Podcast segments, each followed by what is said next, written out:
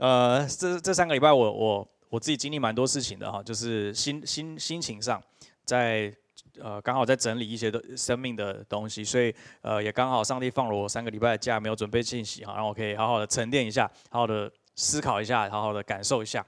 呃，其实圣诞节就是一个这样的季节吧，就是一种等待的季节，一种等待的过程，在事情还没有发生之前，我们的那个等待，而且。你要知道，在两千年前圣诞节的时候，其实并没有人知道耶稣就即将要诞生。好，我们现在是因为在过圣诞节哈，你会知道全世界都在提醒你圣诞节要来了哈，百货公司都会先提醒你圣诞节要到了。但是，呃，在耶稣的时代里面，并没有人知道圣诞节马上就要来，并没有人这样大张旗鼓的，好像很高调的去说啊，君王要降生了，上帝的儿子要来了，并并没有啊，并没有，完全是在一个迷雾之中，完全是在一个未知当中，对于。前途的一种不太清楚的情况，而且更不用说当时整个以色列国是被罗马帝国残暴的统治，这是一个外邦的文化跟宗教信仰，他们统治以色列人，让以色列人非常的痛苦，非常的不容易。所以，嗯。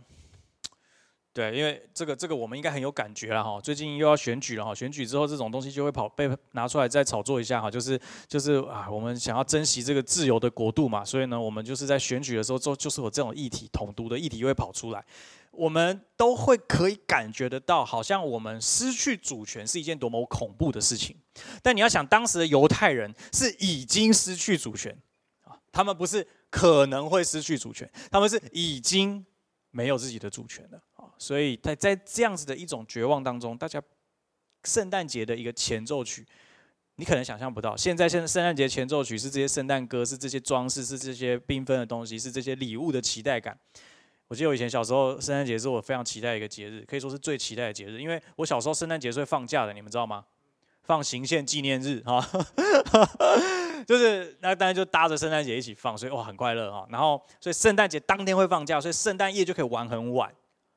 好，然后就可以就是期待那个礼物这样。然后小时候我们家是真会挂圣诞树，然后挂圣诞袜，然后就是我我爸妈会塞礼物进去。但有时候，但随着我年纪渐长，那个礼物要的越来越大，所以就已经逐渐塞不进袜子里哈。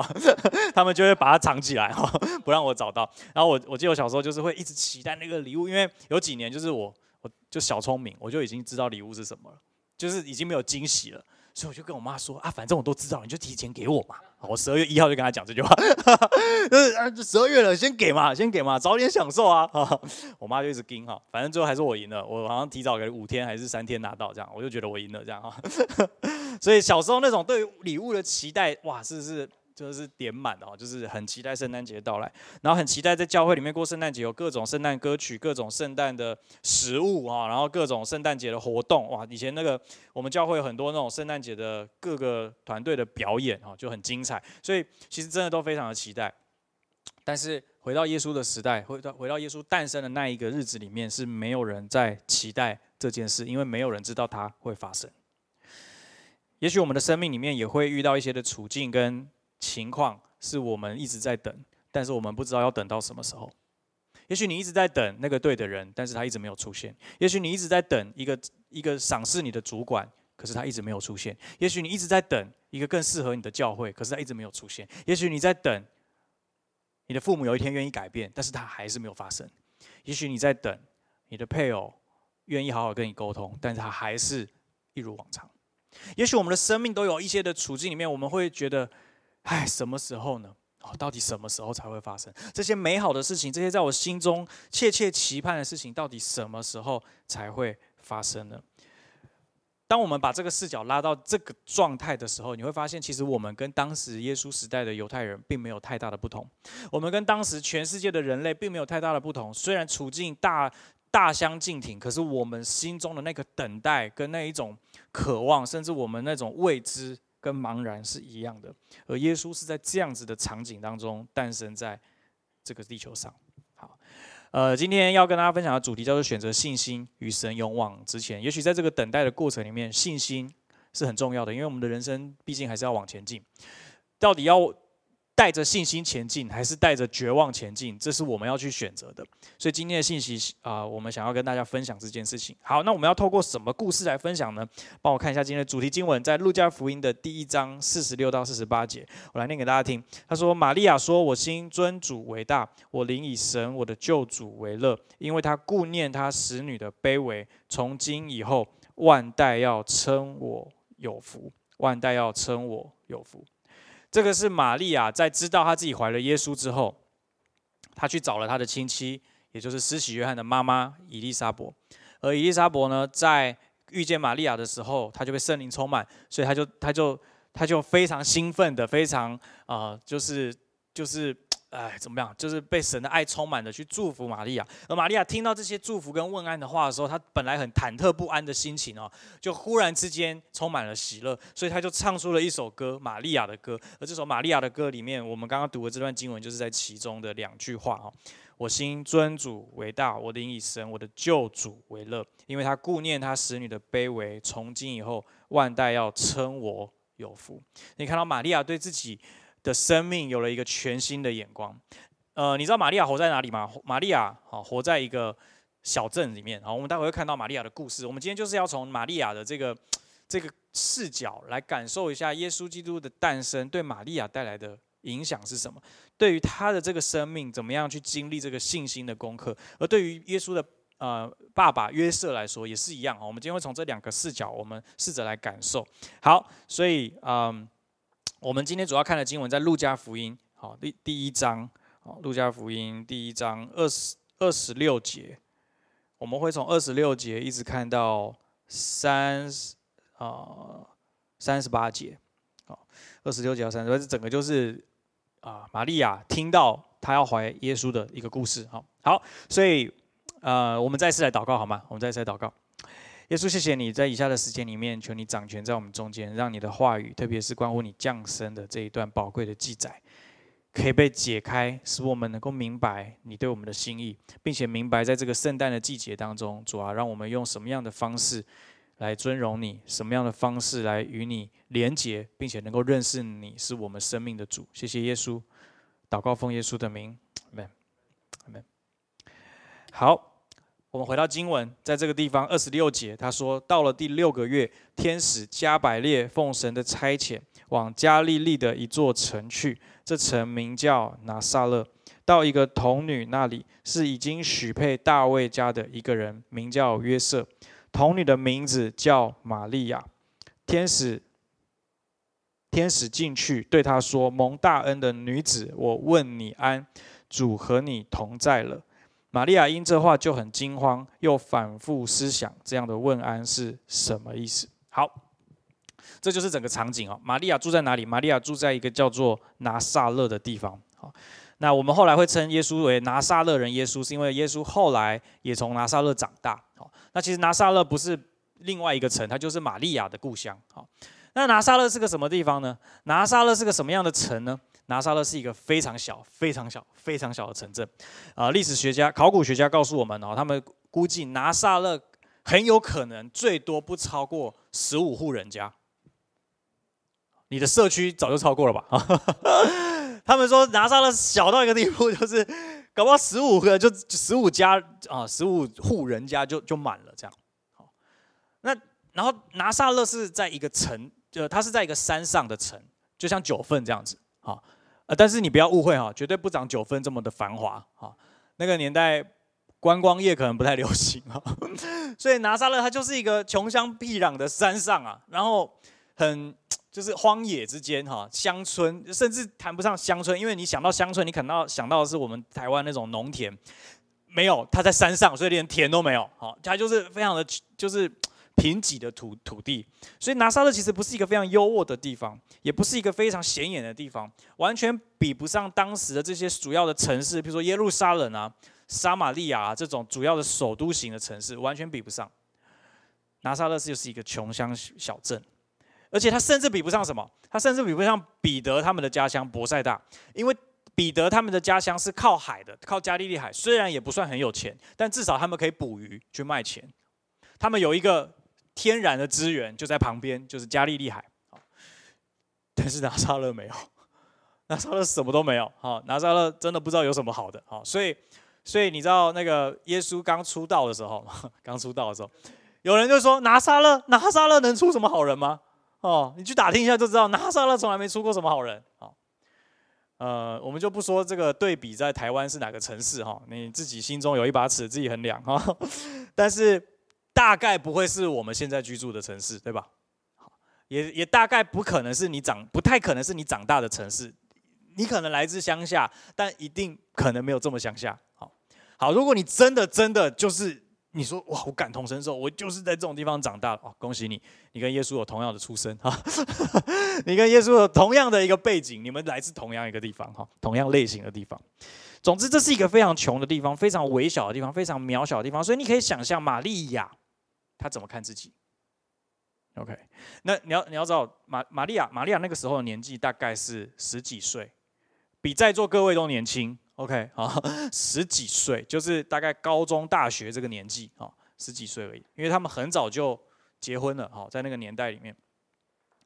那玛利亚呢，这么年轻的一个女少女，哈，然后还没有结婚嘛，订婚了，但还没有结婚，然后她在一个非常穷的乡镇，哈，他这辈子大概也没有想过要离开这里，因为离开了不知道去哪里，好，那去去离开了也不知道要做什么，好，所以大概就是。就是在这边找个好人家就嫁了啊？怎么找？也就那十五户，你懂吗？哦，就是你附近挑挑，呃，没没什么选择这样。好，所以你可以看到他的人生其实是有诸多限制的。其实跟我们今天很像。我们虽然活在台湾很自由，对吗？但是其实我们的生命，你仔细想一想，我们主要的感受里面，我们觉得我们好多的限制，我们好多的事情没办法做，好多的事情我们还没有机会去去完成，好多的东西。拦阻着我们想要做的事情成就。即使我们现在在一个这么国际化的时代，在一个很轻易可以买一张机票就飞出国的时代，我们还是有很多的限制。有一些人很希望在国外工作，但是就是签证没有给你，所以你没办法，你只能回到你的故乡。有一些人，你就是 你就是有很多的渴望，很多的梦想，但是因为你没有那么多的资金或者是机会，所以你一直迟迟的没有办法去完成它。这都是在我们生命中的现场会发生的事情。而玛利亚。正是这样子的一个处境，他已经许配大卫家的一个人名叫约瑟。待会我们会看到约瑟的角度怎么看这件事情啊？那我们先从玛利亚的生生命来看，他说天使就进去，而且这这个天使是有名字的，他叫加百列。有名字的天使就是比较大伟的天使长，不是一般的柔柔级天使哈，就。那一般的天使已经对我们来讲已经很难想象哦，然后但是大你要想天使中的天使天使长这个等级是更加荣耀、更加能有能力的。那这个加百列是做什么呢？加百列是专门传递信息的。加百列是在圣经当中非常高调的一个天使长啊，常常出现他的名字啊。其他天使长好像没什么不太有名，但是加百列特别有名啊。然后呢，他就是传递信息的啊，传递信息的啊。那有另外一个也很有名的天使长叫做米迦勒啊啊。英文就是 Michael 啊，就是米迦勒啊，啊他是打仗的，好啊，加百列传递了一个信息，那所以你可以想想这个画面非常的惊吓哈，就是天使，而且还是加百列出现在这个渺小年轻的玛利亚的面前，是非常惊吓的一个场景啊。圣经中所有的人看见天使的反应都是吓得目瞪口呆，然后嘴巴开始讲一些自己不知道在。讲的话什么话？就是呃，就就语无伦次这样哈，就是 就现在什么情况哈？看到天使的那一瞬间，所有的人都是害怕的。而玛利亚听到天使跟她说：“蒙大恩的女子，我问你安，主和你同在了。”好，我最想让你看的是最后二十九节，他说：“玛利亚因这话就很惊慌。”我我我不知道，我不知道有多少人会跟玛利亚一样，听到他讲话才开始惊慌。我是等到他出现，我是在他出现的那一刻就会开始惊慌了。我不会，我根本不不知道他讲了什么，因为我可能已经吓傻了。我没有机会，我没有机会去理解你到底要跟我讲什么。可是玛利亚很淡定的看着眼前的这个完全意意，就是如意象一般的存在，然后讲了一段话之后，他开始觉得啊，你说什么？他开始觉得很惊慌。这个惊慌这个字不是翻的很好，它更好的翻译是困惑。他开始困惑，他想啊，什么意思？所以玛，你可以说玛利亚在整个过程里面，他并并没有那种吓一跳或是很惊吓的那种情绪，至少从字面上的记载下，看起来是比较是困惑为主，比较是不太明白，还在思索，还在感受。什么样子的人会像玛利亚一样，可以这么淡定的面对天使长出现在他眼前？我们不知道，圣经没有特别说明。但是我想，玛利亚至少应该不是常常看天使，所以他觉得很没差吧？啊，他应该也还是第一次看到一个这么荣耀的现象在他的面前出现。其实我看到这里，我就不禁会去想啊，我的人生中。常常在追求神迹，常常在追求上帝，让我们看到一些异象啊，看到一些很荣耀的场景啊，看到一些很奇幻的现象啊。如果我今天在祷告中，我看到一个异象，哇，上帝把我拉到几层天，然后看到什么？看到哇，那个启那个启示录描写的那个什么城墙的样子、圣城的样子、什么永恒的样子，哇，上帝把我带去天堂绕个一圈，哇，这个多棒啊！就是好，我们常常会对这些事情感到非常的羡慕或者是惊叹。可是，当我们看玛利亚的时候，她对这样子的场景是一点反应都没有，她非常的淡定，她非常的，并不是说她不在意，而是她并没有任何的情绪上面的一种高亢，权 我看到了什么异象，并没有。但是她反而她的焦点完全是在天使接下来说的这一句话，而且你仔细看这句话，这句话其实非常的平凡，他就告诉你说你是蒙恩的，你是充满恩典的一个人，而且呢，我跟你问安，天使跟你问安，然后主和你同在。你知道这句话为什么会让玛利亚困惑吗？因为在她的生活经验，在她生活的周遭，她看不到上帝的同在。我的国家被人家统治，我活在一个这么穷乡僻壤，我的家族可能不怎么有名，我的人生大概就是这样平凡无奇的过完。我的人生就是这样，并并没有对玛利亚来说，也许没有什么不好，可是她从来不曾觉得自己会有这一这一天会有天使来向她显现。她就是一个非常非常平凡的女子。而在这个平凡的中间，他听到天使告诉他主和你同在的时候，他开始感到困惑，因为他实际的感受里面并不是这样。各位弟兄姐妹，也许我们的生命也常常是这样。当神跟你说他与你同在的时候，大部分的时候我们也是困惑的。我们我们是绝不能理解的。如果神跟我同在，为什么我会遇到这些事？如果神跟我同在，为什么我的处境长这样？如果神跟我同在，为什么那一个东西没有被允许？我们的生命也有一些时候，我们对于上帝的话感到困惑。但是这个困惑是一个很重要的开始。最后这个二十九节最后告诉我们，玛利亚反复思想，反复神来跟我说一次，反复思想。各位反复思想神的话很重要。反你注意，玛利亚不是看着天使发呆，好，然后想着你是谁这样。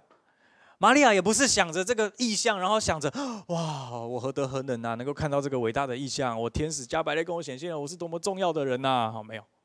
玛利亚就是一直想，你跟我说神跟我同在是什么意思？玛利亚一直想，你跟我说我是蒙大恩的女子是什么意思？我要做什么？你要我做什么？她开始不断的想，不断的纠结在这一个天使传递给她的一个祝福的里面。许多的时候，我们领到领受到祝福的话，我们就觉得哇，好舒服，好开心哦，好棒哦，哇，上帝爱我，上帝很棒。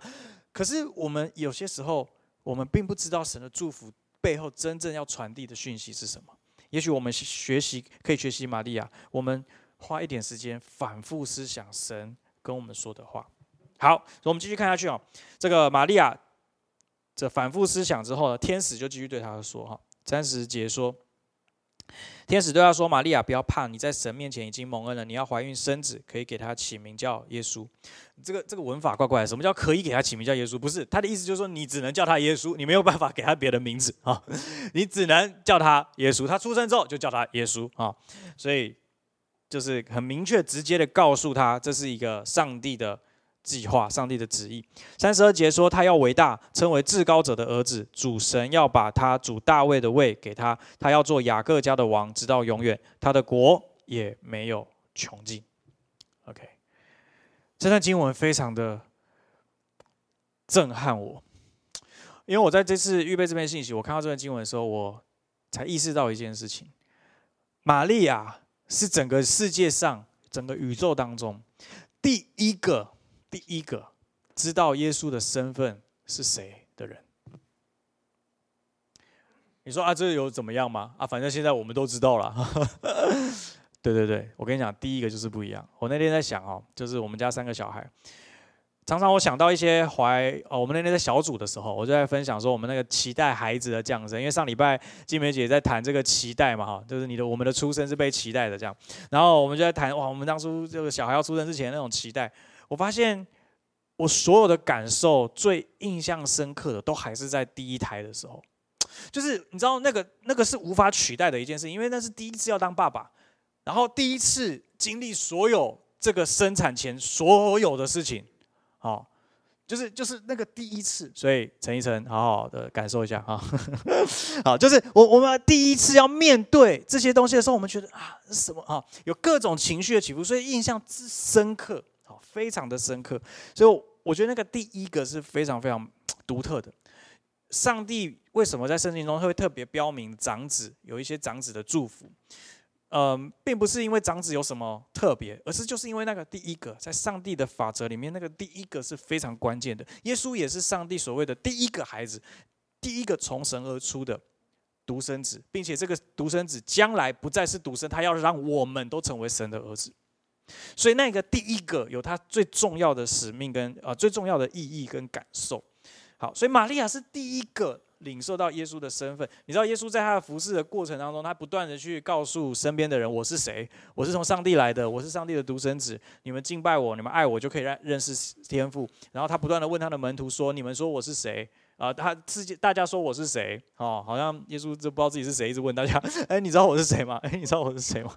好，一直问，然后最后还不放心，问门徒说：“那你们自己觉得？你们觉得我是谁？”哈。所以还好彼得要给出标准答案哈，不然耶稣我看真的会气到哭哈，就是觉得你们这些人到底干嘛哈？就是大家其实认不出耶稣的身份。正常的状态下，所有的人看着耶稣都没有办法把耶稣想成你是上帝的儿子，因为这这个东西太太难理解了。神是神，神的儿子到底要长什么样子？反正绝对不会是长得跟我们一样的样子。所以你怎么想都不会觉得这个人是上帝的儿子，即便他再怎么神奇，做行再多的神迹，有再多的证据证明他就是。上帝应许的那一位，人的本性就是否定的，就是拒绝的。可是玛利亚是全宇宙第一个领受到耶稣真正身份的人，而玛利亚成为他的母亲，要把耶稣孕育、怀胎十月生下来。在这里，我们可以看到耶稣的身份是什么。你知道，这光天使讲的这句话里面包含耶稣好几个身份、好几个特质、好几个关于他的描述。这些东西可能在我们认识耶稣的过程，我们甚至不一定会留意的。所以，我们花点时间来看看。他说，耶稣是什么？耶稣的身份是伟大的。他说，他要伟大。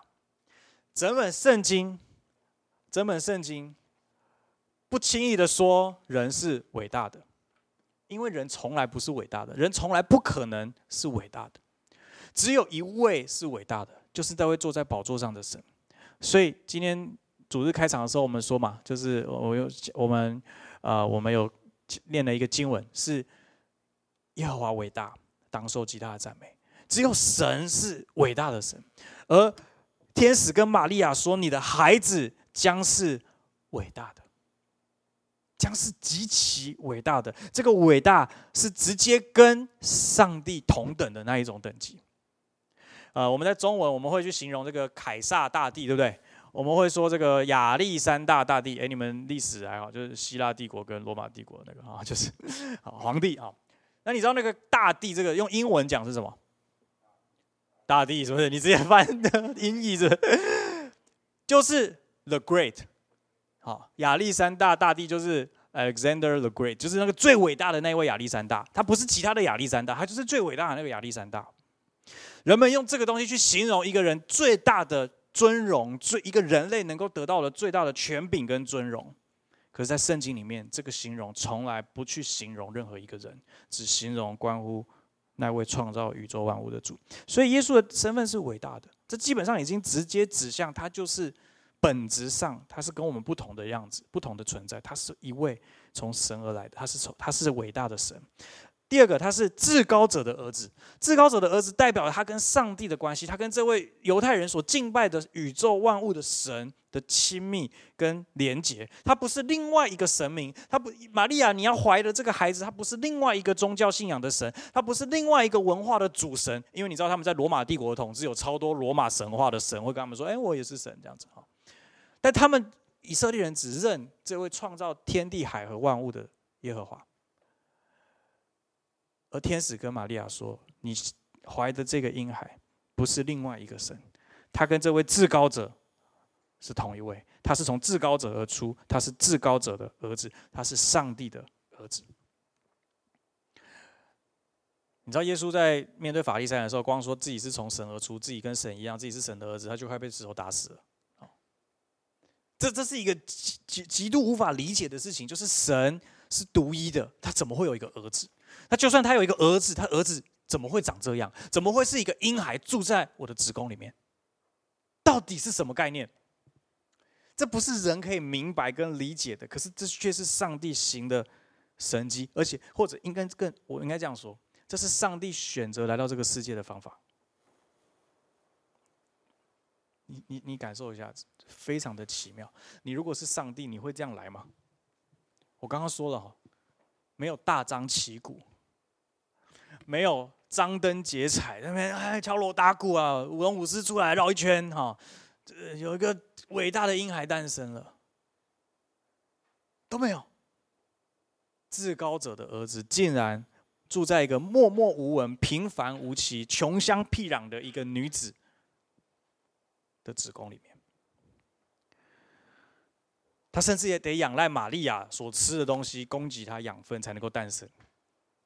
这是上帝选择来到这个世界的方法。他是谁呢？他不只是至高者的儿子，他是大卫的子孙。他说：“主神要把他主大卫的位给他，他的祖先是大卫。”这件事情对也对，也许对我们来说就是还好，但是你要知道，这这个对犹太人来说是非常关键的一个弥赛亚的。指标，他必须是大卫的子孙，因为上帝答应过大卫，你的子孙会永远坐在宝座上面。但是在他们的世界里面，已经这件事情已经消失了，因为以色列已经被灭了灭亡了，大卫的后裔已经不再做国王了。所以他们殷切的期盼有一个新的、有一个将来的君王要来，是他是大卫的子孙，而且他要来掌管列国，他要来统管万有，他要让大卫那个辉煌的时代。可以重现，甚至是更加的荣耀。可是这件事情在他们的生活经验中是看不到的。也许你曾经领受过从上帝而来的一些应许、预言，你觉得这件事情充满荣耀，他就是我要追求，他就是这个就是我一生最终的样貌，我最荣耀的时刻就是这个。但是他还没有来到，他还没有来到。可是所以他是大卫的子孙，非常的重要，而。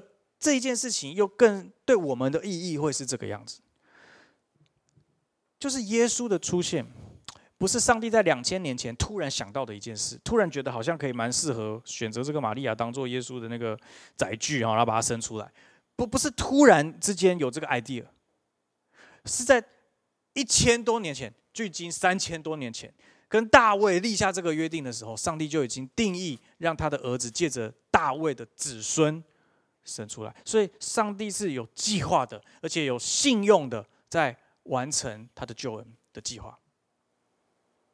甚至我们到今天的新约时代，我们更多的知道，上帝是在创世以前就已经在基督里拣选了我们。换句话说，在创立世界以前，上帝就知道人类会堕落，上帝就知道人类需要拯救，上帝就知道你我的生命会进入黑暗跟深渊里。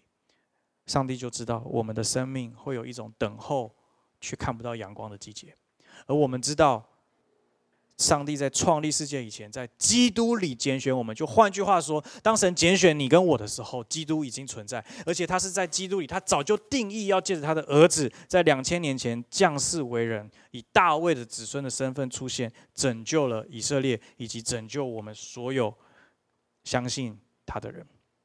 他说他要做雅各家的王。直到永远。你会说雅各家的王不是我的王，我又不是雅各的后裔啊，我又不是以色列人。最近以色列在打仗，我们继续的为两地的和平来祷告。但是当以色列在打仗的时候，我们不要忘记耶稣基督是以色列的王。我不是说以色列都是对的，但是耶稣是以色列的王。如果他的身份是这个，这件事情就不会改变。OK。而且圣经告诉我们在保罗的视角里面告诉我们，我们是真正的以色列人。什么人是真正的以色列人？就是借着信心成为亚伯拉罕后裔的人，就是真正的以色列人。当你相信耶稣基督的那一刻，上帝就给了我们一个特权。这个特权是成为他的儿女，并且成为亚伯拉罕的后裔。亚伯拉罕的后裔，照理来说，应该是所有亚伯拉罕的，就是从子他的子孙而出的这些血脉的后裔。但是不在加太书告诉我们。借着耶稣基督，我们都称为亚伯拉罕的后裔，而这些人才是真正的以色列人。所以，耶稣做以色列的王，不是只做以色列这个国家跟政治体制的王。耶稣要做的王，是全人类所有相信耶稣是基督的人的王。你知道，当你说耶稣是王的时候，它就意味着一件事，就是我们没有办法再接受一种说法，叫做这个候选人如果没有当选，台湾会完蛋。快要选举了哈，大家最近应该被那个网络文洗得很厌烦啊，或或是你很开心，我不知道，我不知道你是哪一种，我是我是属于厌烦的那个，因 为我觉得不要再吵了哈。好，反正我们都会在选举前都会有一种情绪，难免哈，就是会觉得说我支持的政党或者我支持的候选人，他们如果没有当选的话，台湾就没有希望了，哦，台湾就啊就是啊就是啊就你会有很多的。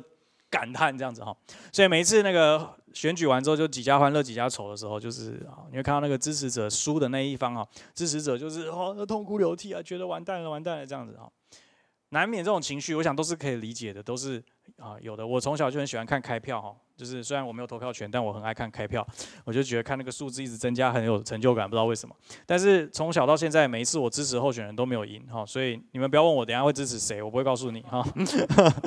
我我都没有赢过，所以我每次都是看到，我每次都是在那个在那个发表那个宣言的时候，我每周是看那个败选的那一方，我都没有去看胜选的，因为胜选的都不是我支持的，都是刚好是败选那一方。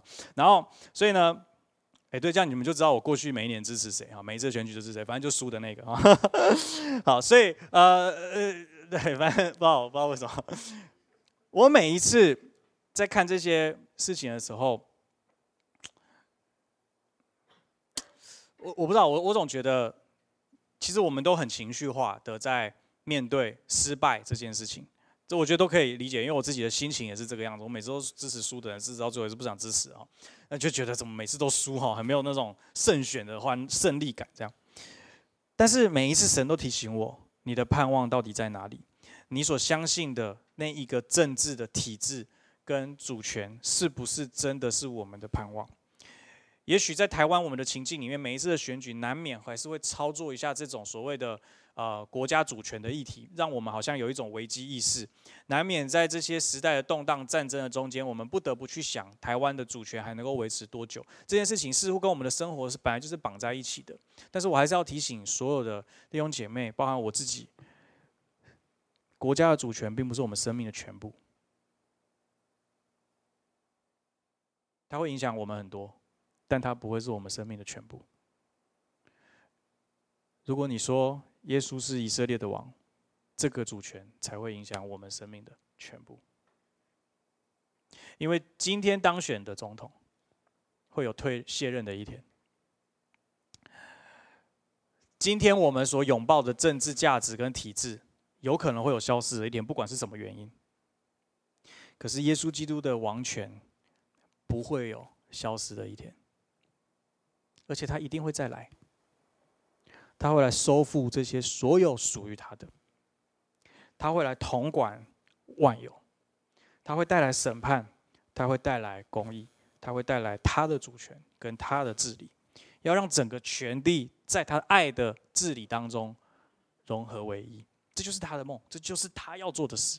而我们在这其中，我们在等候的这一刻。我们说主，你是我们的王，而且他说他的国是没有穷尽，是没有极限的。上帝的国不是我们世上的国，世上的国是有距离，是有极限的。你不能跨越某一个国家的边界，是会发动战争的，是会擦枪走火的。台湾我们有一个海峡跟海，就是我们是海岛，然后我们整个这样呃离岛这样加起来，我们就是有这些，我们四面环海，所以我们好像有一个天然的边界在那个地方。我们最多就是跟其他国家吵一吵那个领海的，就是主权，对，就这样子。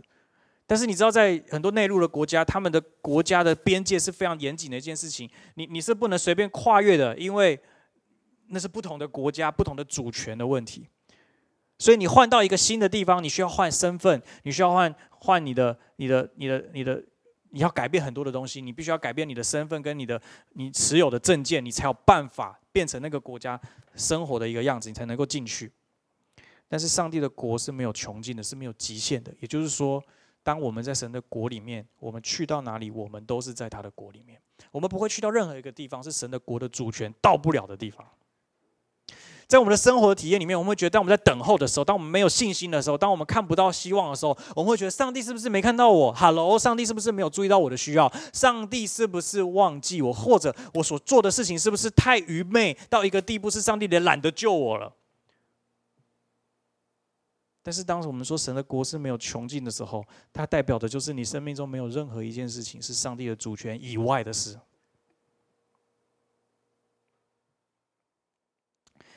这会改变我们的世界观，这会改变我们面对问题的方式，这会改变我们面对挫折的时候我们想要找的对象。因为当你知道神是拥有一切的权柄的时候，你知道找他才是对的，找他才是充满盼望的。好，我们继续看下去，二十，呃，这个这个哦，这个这个是玛利亚哈，她所听见的就是这个这么伟大的一段话。那你知道这件事情呢？对玛利亚来讲，冲击非常的大哈，所以，嗯，我先往下跳哈。我们一张三十四到三十八节这个经文，帮我看一下哈。好，这边我截录了一下，玛利亚的反应是这样：他说，我对天使说，玛利亚对天使说，我还没有出嫁，怎么能够有这事呢？天使回答说，圣灵要临到你的身上，至高者的能力要硬币你，因此你所生的圣者必称为神的儿子，因为出于神的话，没有一句不带能力的。玛利亚说，我是主的使女，情愿照你的话成就在我身上。成就在我身上。好，这里我想跟大家分享信心。当我们要进入一趟信心了，因为嗯，要来到我今天的总结了哈，就是我们要经历一趟信心的旅程。这趟信心的旅程，我等下最后会给大家三个很重要的阶段，可能你在这三个阶段里面，好，那。透过这三个阶段，我们知道我们有在对的方向。但是在这讲这阶段之前呢，我想先让你看我们要怎么开始这个旅程，这个信心的旅程。因为今天的主题叫做选择信心，看起来好像是我们要选择，我们要有信心。所以那个画面很像是我说：“哎，我要有信心，我要相信上帝还是与我同在，我要相信这个这条路走到最后会充满着应许。”或者我们常常在鼓励别人的时候，我们会说：“哎，你要有信心啊！我们我们一起，我们一起祷告，让我们一起有信心。”好像信心是我们选择出来的一种生活的态度，甚至很多激励演讲的大师也会告诉你说：“啊，激励我们的生命，说到有信心，当你相信的事情，你就会成就。”但是事实真的是如此吗？玛利亚说：“我没有出嫁，怎能有这事呢？怎能有这事呢？”玛利亚没有办法理解，以当时的医学常识来说，加上玛利亚的年纪来说，她其实完全不可能理解这件事情要怎么发生，对吧？天使的回答是：这样，圣灵要临到你身上，至高者的能力要应庇你，跟你有没有出嫁无关，跟你能不能理解无关，跟你现在的处境无关。你知道，玛利亚她将要背负的罪名是会致命的，因为当她还没有出嫁就大肚子，在当时，因为而且她是订婚后啊，她不是单身啊，她是订婚后，在这订婚到结婚哈，他们犹太人会隔一年，在这订婚到结婚的中间。他等于帮他的未婚夫戴了一顶绿帽，然后这这绿帽一戴下去，他是会致命的，是有可能在整个小镇里面被传的非常的难听，甚至有可能死掉的。所以玛利亚冒着极大的风险，所以她她当然会想问呢，怎么可能有这事？可是你看玛利亚的情绪，并不是一种害怕的情绪，并不是一种好像很很很很呃很很恐惧的情绪，因为在前面上帝天使已经告诉他，你不要怕。所以玛利亚就只是很冷静的问说：“那这件事情到底要怎么发生？我要做什么呢？”天使很清楚的告诉他：“圣灵要临到你身上，至高者的能力要应庇你。”所以我要跟你分享信心的关键是什么？信心的关键是圣灵在我们身上。这 PPT 上没有哈。信信心的关键是神在我们身上，是圣灵在。我们身上，前阵子贝克博士在谈圣灵的这个系列的时候，我觉得得到很大的启发。我感到我们我们感受到圣灵，圣灵就是神。当他在我们身上的时候，会发生很多我们自己做不到的事情，会给我们带来能力，会给我们带来呃带来动力，让我们可以去完成上帝的托付跟使命。所以圣灵在我们身上是我们信心很重要的关键，因为圣灵在我们身上，他的能力就会保护我们。保护到一个地步是什么？即使你软弱了，即使你迷失了，即使你暂时的看不见了，神的能力还是在你身上。如果信心是你所选择来的一种态度，那有可能我们会失败，对吗？因为我们不一定每天都有那么有信心。可是信心的关键是神在我们身上，他的能力保护我们、复辟我们。所以即使我今天软弱了，即使我今天没睡饱，即使我今天肚子太饿，各种奇怪的原因让我没有办法继续相信神的能力，也还是在你身上。所以整个信心的关键在于上帝要做什么，上帝要在你的生命中做什么。你要专注的不是我要怎么有信心，你要专注的是神是否在我身上。再来，他说：“因为神的话，出于神的话，没有一句不带能力的。”你会说神在我身上啊？问题是我没有，我我就这样，我还是一样，我的人生还是这样，我还是有很多限制啊。你说我要怎么启动这个信心的旅程？我要跟你分享，信心的启动是我们要领受从神来的话。信心的启动是我们要领受从神来的话。刚刚说信心的关键是神圣灵在我们身上，他的能力在我们身上，而。你要启动这个信心的旅程，就是你要领受神的话。而这个话是什么？这个话它的原文叫做 “rama”。rama 的意思就是神面对面、一对一、当下对你说的话。它不是你没有办法拿别人的话来当自己的话，你没有办法拿别人、上帝对别人说的话来拿来自己用。你说这个我很我需要，我我也拿来用，没办法。你要启动这样信心的旅程，你必须经历神面对面的对你说话，他要在你的心里面去，你会感受到神向我显明，这像让我感受到这句话是他对我说的。你具体一点来说，可能会怎么发生呢？可能是你在读圣经的时候，突然有一句经文跳出来，好像变得非常的立体，而且你一直没有办法忘记它。有可能是你在做梦的时候，突然梦到上帝跟你说了一句话；有可能是你在敬拜的时候，神给了你一个启示，给了你一个意念，你没有办法理解，但是你知道那是从神来的。我人生中有太多这样子的经历，不管是之前要决定要来台台北，或或者是在啊整个石脉教会建建立的过程，有非常多的时候，我真的不知道该做什么决定的时候，我就祷告，或是我就敬拜。的时候，突然之间上帝跟我说这件事情，那个都不是我主导的，不是说我今天好，上帝你还有十五分钟，十五分钟内如果你没讲完的话，我就不听了，不不是不是完全不是这样，通常我设定好的时间他都不太在意哈，他有他自己的时间表，所以我都是在不经意的时候，或者是。我没有特别有心理预备的时候，神向我说话，而那个说话的那一句话就成为那个 rama，启动了一趟信心的旅程。我去相信这句话的时候，这个旅程就开始了。所以跟玛利亚是一样的，他没有任何的准备。在你生命中的信心的旅程要启动的时候，你可能没有任何的准备，但是你会听到上帝对你说话。你心中有没有浮现一句话？是在你最近的生命当中，神对你说的，你很清楚，那是上上帝对你说的，甚至也许神透过好几次的印证，告诉你这句话就是我对你说的。可能你怎么抽小卡都抽到同一张。你知道我刚上来台北的时候，不知道为什么那时候刚好可能跑进补吧，什么都会抽那个祷告小卡，每次抽都是上帝要供应你一切的需要。我想说，我知道啊，不要再说了，我知道，好不好啊？我知道。后来就发现。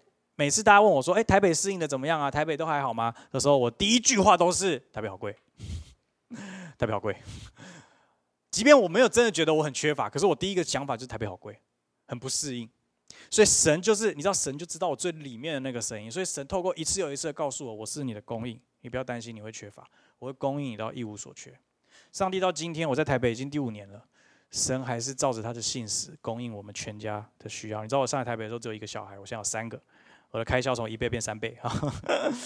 但是上帝不断的供应我们的需要。好，所以这个神的话语，特别是面对面对你说的话，那个 rama 会成为我们信心的启动。然后玛利亚说，而且他说出于神的话，没有一句不带能力。这这边用了一个双重否定啊，没有一句不带能力。换句话说，就是每一句话都带着能力，每一句上帝对你说的话，它本身都蕴含着极大的能力。这个能力大到可以让耶稣出生、诞生在玛利亚的子宫里面，这个能力就足以大到解决你人生中的任何一个阻碍跟困难。我们生命中没有任何的困难，比童女怀孕生子还要难理解。我们到今天的科技都无法解释童女怀孕生子是什么，可是圣灵的大能，那个创造性的大能，让玛利亚怀上了上帝的独生子。而这个大能，今天只要借着上帝在你生命中放下的那一段话，那个话好像是一个轨道，或者好像是一个边框，在这个边框里面，全部都是上帝的能力。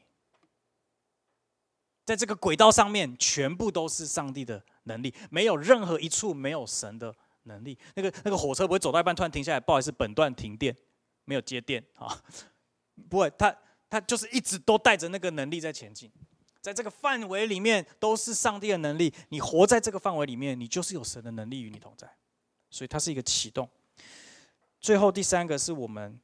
终于要选择，前面两个都跟你的选择无关，你有发现吗？整个信心的旅程要开始，跟我们的选择没有那么直接的关系，但还是有一点关系。在最后一部分，玛利亚说：“我是主的使女，情愿照你的话成就在我身上。”所以最后信心的旅程是我们要选择遵行神的。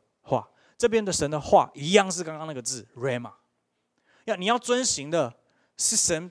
亲自跟你说的那句话，那句话可能没有什么，你你听起来可能一点都不神圣，可能就是叫你往左转一点，可可能就是要你去跟某个人说话，可能就是要你去把你身身上的某一个东西送给某一个人，可能就是要你去做一件你平常不会习惯去做的事，可能就是要你去突然去关心你的同事或者是你的主管，这是你本来不会做的事，可是因为那是出于上帝的话，他带着能力。我们需要做的是一个选择，去遵行，情愿照你的话成就在我身上。你要注意，玛利亚这里用的一个主词叫做“我是主的什么使女”。各位弟兄姐妹，我想要提醒你，我们在教会里面，我们很强调我们是什么？我们是上帝的儿女，对不对？这是非常真实的。而且这句话是谁说的呢？是保罗说的。保罗三番两次的提醒我们，我们是神的儿女，我们不再是。奴隶，我们是神的儿女。但你注意到，保罗写的每一封信，在他开头自我介绍的时候，哎，你知道那个时候的信因为写在那个羊皮纸上，你不能到最后才署名，那个读得起来很困惑。哎，这读半天到底谁写的哈？所以他一开始就要说我是谁啊？我写给谁这样子？他每一次的署名都是耶稣基督的仆人保罗。他不是说耶稣基督的。儿子，或是上帝的儿子保罗，保罗看自己的身份是耶稣基督的仆人。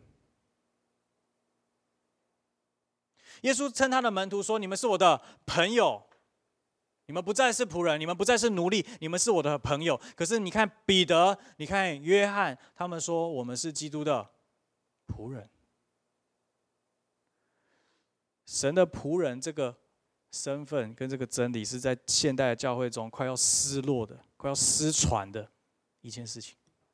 我们快要忘记自己的身份，其中一个是上帝的仆人。什么是仆人？你只能做主人要你做的事。我们应该很懂，对不对？因为我们有在上班嘛，对吧？你你只能做老板要你做的事。老板说你不能做的事，你基本上是理论上是不能做的啊。实际上怎么样不好说，但是理论上是不能做的嘛。当我们说我们是基督的仆人的时候，我们要很清楚一件事：他是我们的主人，他说的是我们必须顺服、必须做的。只是这个主人是一个非常良、善良、非常充满怜悯的主人。他知道你的需要，他知道你的困难，所以你要记得，当他叫你做一件事情的时候，他前面那两件事情做完了，他先给了你他的圣灵，在你的身上已经有能力了，然后他告诉你一个话、一个边框、一个依据，你就照着这件事情去做就对了。最后，这是我们的部分，其实很简单，就是去做就好了，就是 just do it，就是就去做。你你你不需要再去定一个计划，你不需要再去生一个。文案，你不需要再去想一套很缜密的规划去说服所有人说我们要这样做。有些时候可能需要上帝可能用你的一些才华、一些能力去带动一个团队，但是其实在本质上就是神要你做什么，你去做就对了。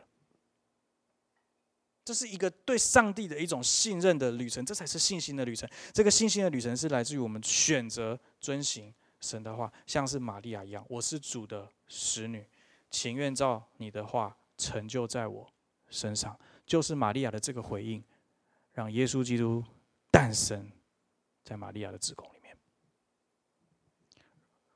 上帝的独生子出现在人类一个少女的子宫里，充满奇妙的神迹，充满伟大的神迹发生了，就只是因为玛利亚说：“我愿意顺服你。”你生命最大的神迹是在你说你愿意顺服的时候发生的。你生命最大的神迹是在你愿意遵行他的话的时候发生的，不是在你的聪明，不是在你的智慧，不是在你的勇敢，不是在你的远见，不是在你的深谋远虑当中发生的，是在你愿意顺服上帝的时候。最后，你可能会想知道爸爸怎么想。我我们来帮我往前放啊，有一个马太福音一章二十节的这个经文哈。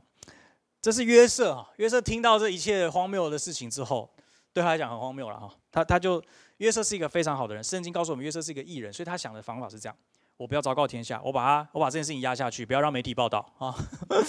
我把这件事情压下去，我就偷偷把它修掉就好，没有人会知道这件事情。反正这是我们两家的事，我们自己瞧好就好，不要让别人知道。我们就这样解决掉。我我没办法娶她，但是但是也不要让她被人家讨厌，让她让她人生还有未来。哎，很暖吧，很暖吧，好，算是个暖男了哈。他本来打算这样做，我们看天使跟他说什么。正思念这事的时候，有主的使者向梦中，在他梦中显现。你说为什么在梦中？可能因为约瑟承受不起天使出现在他面前，所以他选择用梦的方式。他说：“大卫的子孙约瑟，不要怕，只管娶过你的妻子玛利亚来，因他所怀的孕是从圣灵来的。他将要生一个儿子，你要给他起名叫耶稣，因他要将自己的百姓从罪恶里救出来。”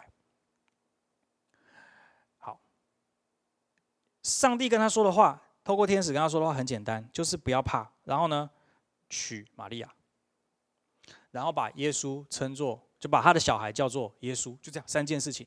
第一个不要怕，第二个娶玛利亚，第三个小孩生出来之后叫他耶稣。OK，指令非常的单纯，对不对？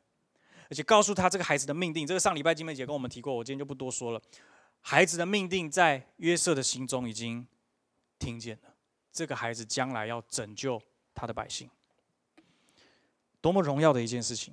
所以，我们看约瑟的反应哦，在往后放一章二十四节，马太福音一章二十四节，约瑟醒了起来，就遵着主使者的吩咐，把妻子娶过来，只是没有和他同房。等他生了儿子，就给他起名叫耶稣。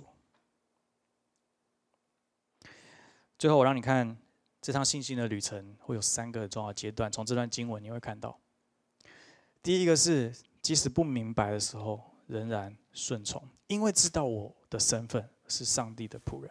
你看约瑟醒了之后起，你知道约瑟所有的反应都是非常合理的。他想他的未婚妻带了他，让他戴绿帽，这这他所有的反应都是非常合理，而且是良善的。基本上没有人可以再去责难他什么。而天使出现在他面前，在他梦中跟他解释这件事情的时候，从来没有告诉他到底发生什么事情。你说有啊？他有跟他说啊，那个刚刚我说那个什么，呃，他的怀孕是从圣灵来的。我就问你，这有解释是不是等于没解释？听不懂吧？没有人听得懂吧？你现在发生的事情是上帝让你遇到的，我这样解释你就好过一点吗？没有吧？你听不懂吧？我们听不懂吧？我们会觉得是。你可以再讲一次吗？你你再讲一次看看。那越听越生气啊！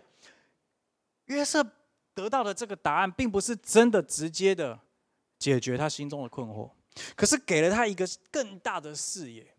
这个视野是，这是上帝的心意，这是上帝的作为，这是上帝要成就的事。而你是上帝的仆人，你愿不愿意让这件事情跟你有关？所以约瑟起来，他就照着这个吩咐把。玛利亚娶过来，他不管别人怎么想。你要知道，他要承担多少的压力，他要被那个只有十几户的拿撒勒的村庄的人闲言闲语讲多久？这个孩子不是你的啦，这孩子不是你的啦。你看长得不像啊，他要被讲多久？但他就是遵上帝的吩咐，把玛利亚娶过来。当然，我相信他很爱玛利亚。但这仍仍然是一个艰难的决定，即使不明白。若是那出于神，我们愿不愿意顺从？然后约瑟更难的是什么？他没有和玛利亚同房。所有的新婚夫妻都会经历一件很快乐的事情，就是那个初夜啊，就是洞房花烛夜。呃，应该说会不会快乐不知道，但是就是你 你会期待嘛？对，你会期待嘛？你会觉得哇，这一刻很珍贵。你会觉得这一刻是很是很有价值的，是很珍贵，是我跟这个人最亲密的时候。我们交往了多年，然后到现在结婚了，这一刻我们身心灵的结合，身心灵的合一在一起，这是一个非常慎重跟珍贵的时刻。可是对约瑟来讲，他没办法。所以第二个我要跟你分享，这个旅程的第二个阶段是，即使很想要的时候，仍然要等候。我是不知道约瑟要等几个月，又不知道到底是几个月他娶玛利亚，但是我怎么怎么想都觉得很难呐，就是他等好久呢，哈，就是要等好久好久哈。在这个等待的过程里面，约瑟的心仍然要持续的做出选择，即使很想要，仍然等候，即使你知道。我我是可以做的，我是可以拿到我想要拿到的，我是可以用我的方法去取得我想取得的东西，我是可以，我是可以用自己的手段，我觉得这个手段更聪明、更好、更快速、更有效率、更有捷径，可以达到那个目的的。可是只因为上帝没有让我们这样做，我们就选择等候。你知道这是有价值的，因为神。用他的话语勾勒出一个蓝图，勾勒出一个路径。神说这条路径上有能力，这个范围里面有能力。如果我们选择跨出这个范围，我们选择偏离了航道，我们想用自己的方式去解决、去完成上帝的使命跟托付的时候，我们已经离开这条信心的旅程了。因为你在你所前往的地方是没有上帝的能力与你同在的，这是非常可怕的一件事情。所以各位弟兄姐妹，让我们真正想要经历神的。帮助。当我们想要与神勇往直前的时候，我们要确定那个方向是不是对的，是不是上帝的话语所指向的那个方向。即使很想要，我们愿不愿意仍然等候他？我们的生命都还是会有这样子的一个阶段。最后，聚焦于基督勇往直前，这就是约瑟在心中不断想的一件事情。因为这个上帝给他的吩咐里面有一个非常清楚的指令，叫做你要给他起名叫。耶稣，上帝在所有的名字排列组合里面选择了耶稣一个这么蔡奇亚的名字，放在约瑟的心里面，告诉他这个孩子就叫耶稣，不是别的。那同时也告诉玛利亚，这个孩子就是耶稣，不是别的。其实他把这个任务交给这对夫妻的时候，他们是可以决定叫这个孩子别的名字的，有这么多选择，对吧？可是约瑟就一直心心念念的专注着这个名字，耶稣，耶稣，我要记得叫他耶稣。这就是天使告诉我的话，要叫他耶稣。即使我们家族没人叫这个名字，即使我的父母对这个孩子第一个哇，这个长孙有期待，他应该叫什么名字？但他名字就只能叫耶稣。各位弟兄姐妹，很多时候我们失去的不是那个耐心，我们失去的是一个焦点。在这个等候的过程里面，我们不知道我们的焦点要放在哪里，因为太多声音了，太多让我们动摇的声音跟环境了，太多让我们忍不住的事情了，太多人的成功让我们觉得我们怎么还在这里了，太多的太多的期待让我们觉得好像我们得回应这些事情，我们没办法专心。可是约瑟选择把这些声音都隔绝，他只听一个声音，就是他梦中的那个声音。你要给他起名叫耶稣。我们的心中的那一个名字是什么？我们心中的那一个声音是什么？我今天想要鼓励我们所有的人，聚焦于基督，聚焦于耶稣，是他这个名字拯救了我们，是这个名字赋予了我们生命的新的世界、新的自由、新的意义，是这个名字改变我们生命的一切，是这个名字成为君王，是这个名字成为我们一生一世敬拜的那一位，只是这个名字成为那个将要再来的弥赛亚。是这个名字把我们从罪恶当中释放出来，也是这个名字被钉在十字架上，牺牲他的生命，流出他的宝血。是这个名字让魔鬼都害怕，是这个名字让天使都屈膝，是这个名字让各各方各国各民万族万邦都在他面前屈膝敬拜他。只有这个名字是我们一生的专注。如果你正在一个信心的旅程，正在一个等候的季节，你想要跟神勇往直前，你却不知道你要往哪里去的话，我给你一个坐标，叫做耶稣。你就抓住它，那就是对的方向。因为耶稣说：“我是道路、真理、生命，我就是那一条。”你找到我，就找到那条通往天赋的道路。你通往天赋的道路，你就会跟神一起勇往直前。所以回到今天的主题，选择信心，其实不是选择信心的一种状态，选择信心是选择遵行他的话。而当你要与神勇往直前的时候，你会看见前面可能还是白雾漫漫，但是耶稣基督这个名字会在你心中点亮出来。你抓住它，就抓住了那个导航；抓住它，就抓住了那个坐标。你知道这条路走下去，光就在那里。耶稣说：“跟从我的，就不在黑暗里走。”你最后会看到光的，在你的生命的这个等候的季节，你会看到光。